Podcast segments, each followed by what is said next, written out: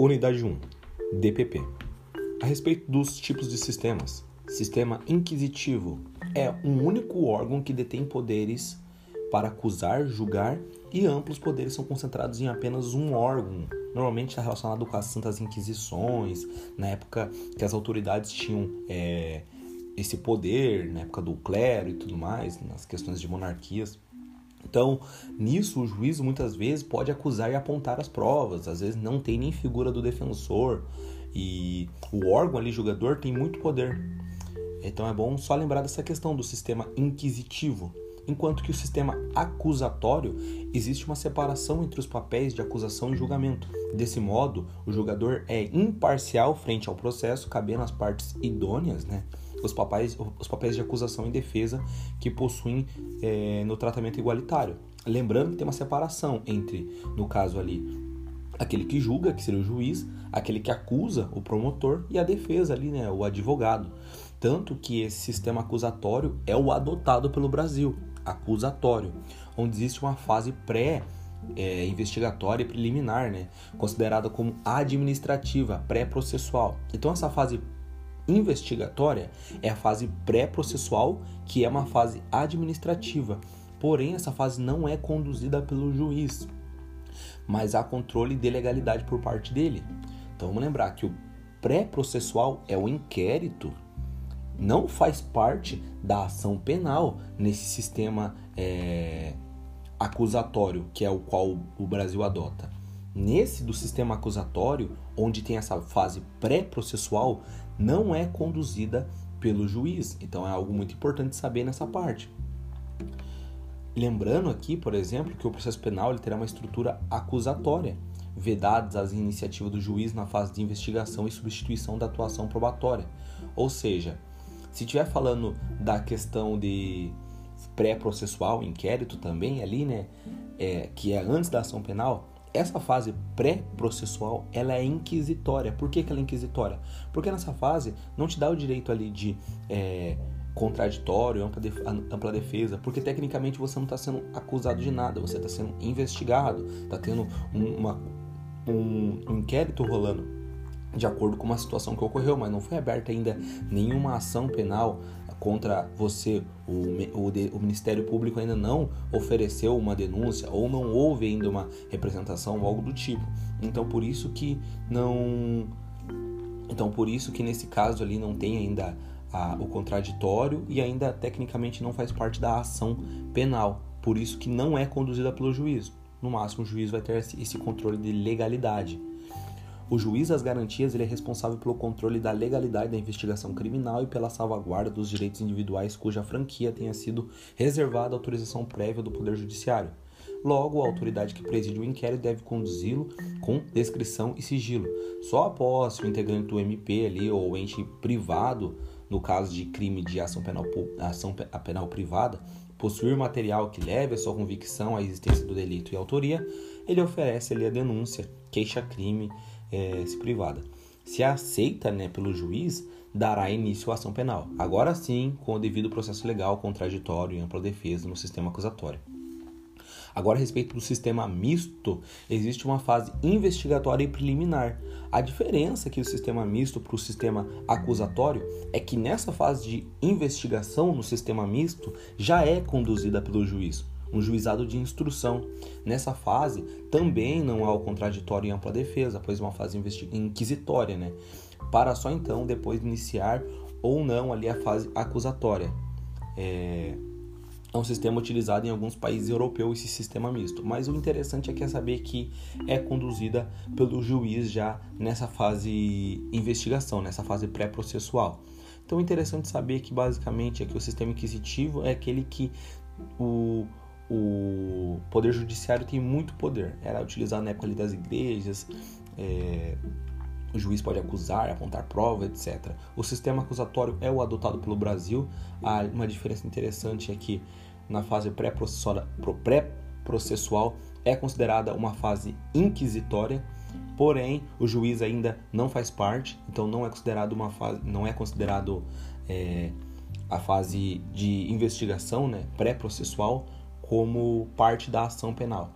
Enquanto que no sistema misto, é, a fase pré-processual já é conduzida pelo juiz.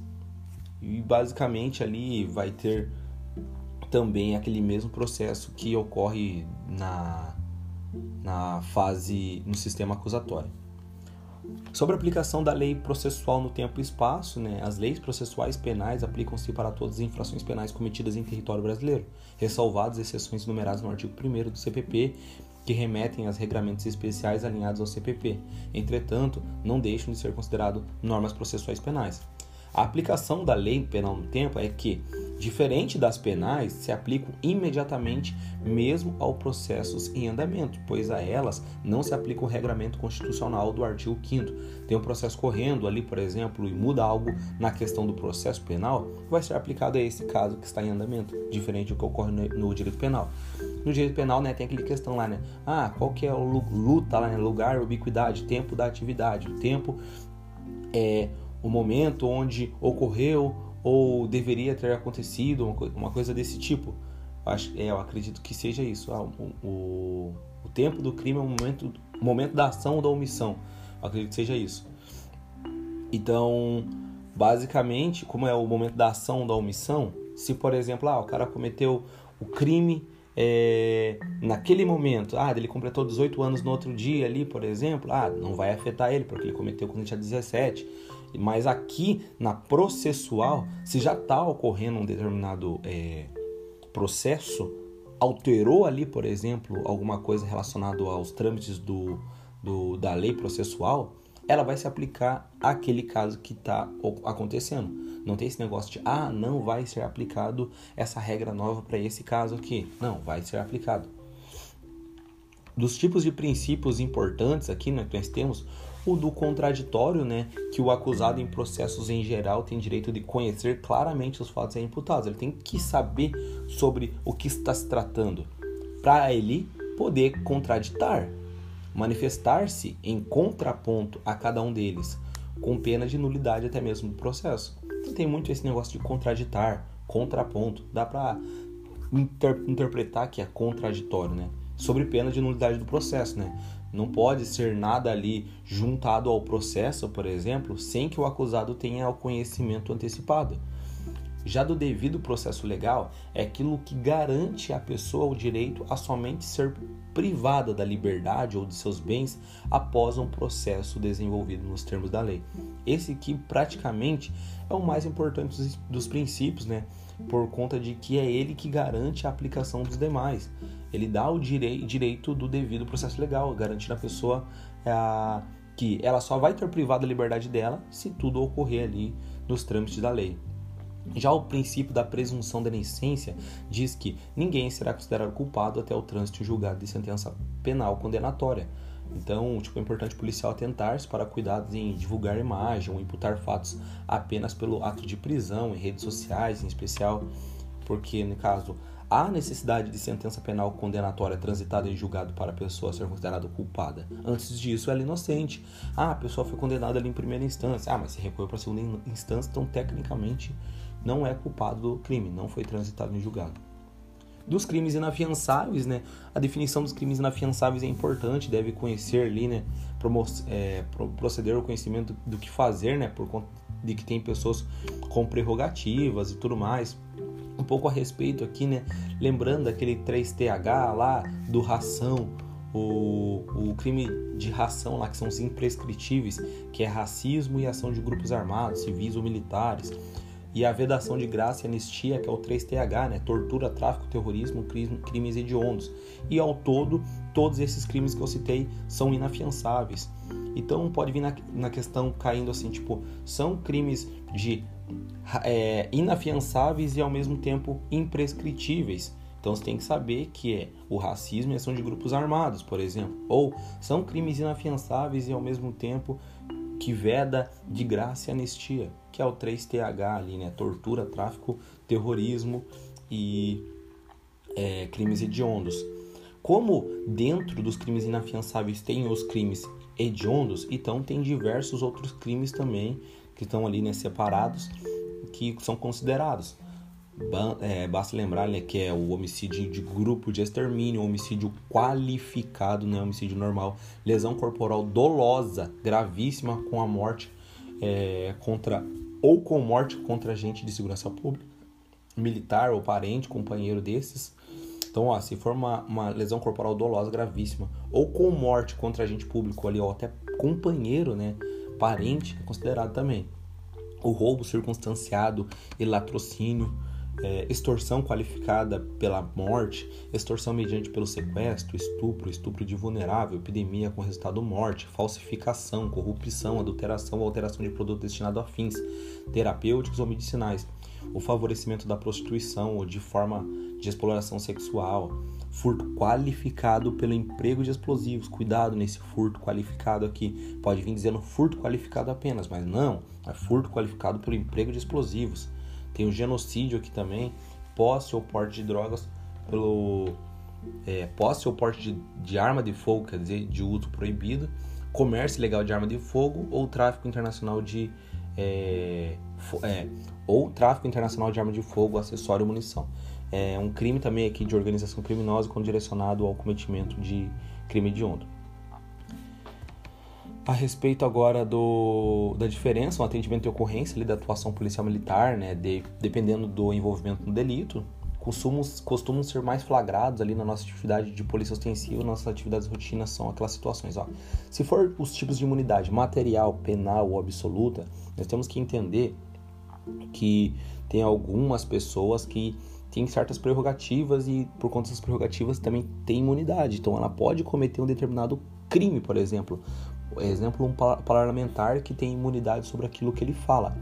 Agora, se for da é, formal, processual, relativa, na prática policial, por exemplo, é, no momento ali do ato da prisão, por conta da imunidade processual, que por vezes ali impede a prisão, ou dita procedimentos específicos, quando, por exemplo, policial militar deparar-se com uma atividade com prerrogativa que comete um delito em flagrante. Por exemplo, ali um juiz que vai ser só ali conduzido ali para para delegacia. É, eu acredito nem para delegacia agora, até me confundi até. Mas vou falar então do advogado que eu me lembro agora. O advogado ali, né, que cometeu um determinado delito e ele não está em exercício da função e cometeu um crime inafiançável ali, por exemplo. Na verdade, cometeu até um crime afiançável ali, né? Porque se ele não está em exercício, ele é uma pessoa normal mas ele está tá em exercício e cometeu um crime inafiançável, aí vai ser conduzido, enfim, vai diferenciar ali essa questão da forma da, da imunidade formal, processual e relativa. Ali. É, da atuação policial em cada situação prevista ali no POP, né, ressaltados ali que as autoridades judiciais, autoridades do MP, parlamentares, advogados, mas nesse caso, quando no exercício do ofício somente, né, os advogados, somente podem ser presos em flagrante nos crimes inafiançáveis. Não há o que se falar nesses casos, portanto, em BOTC.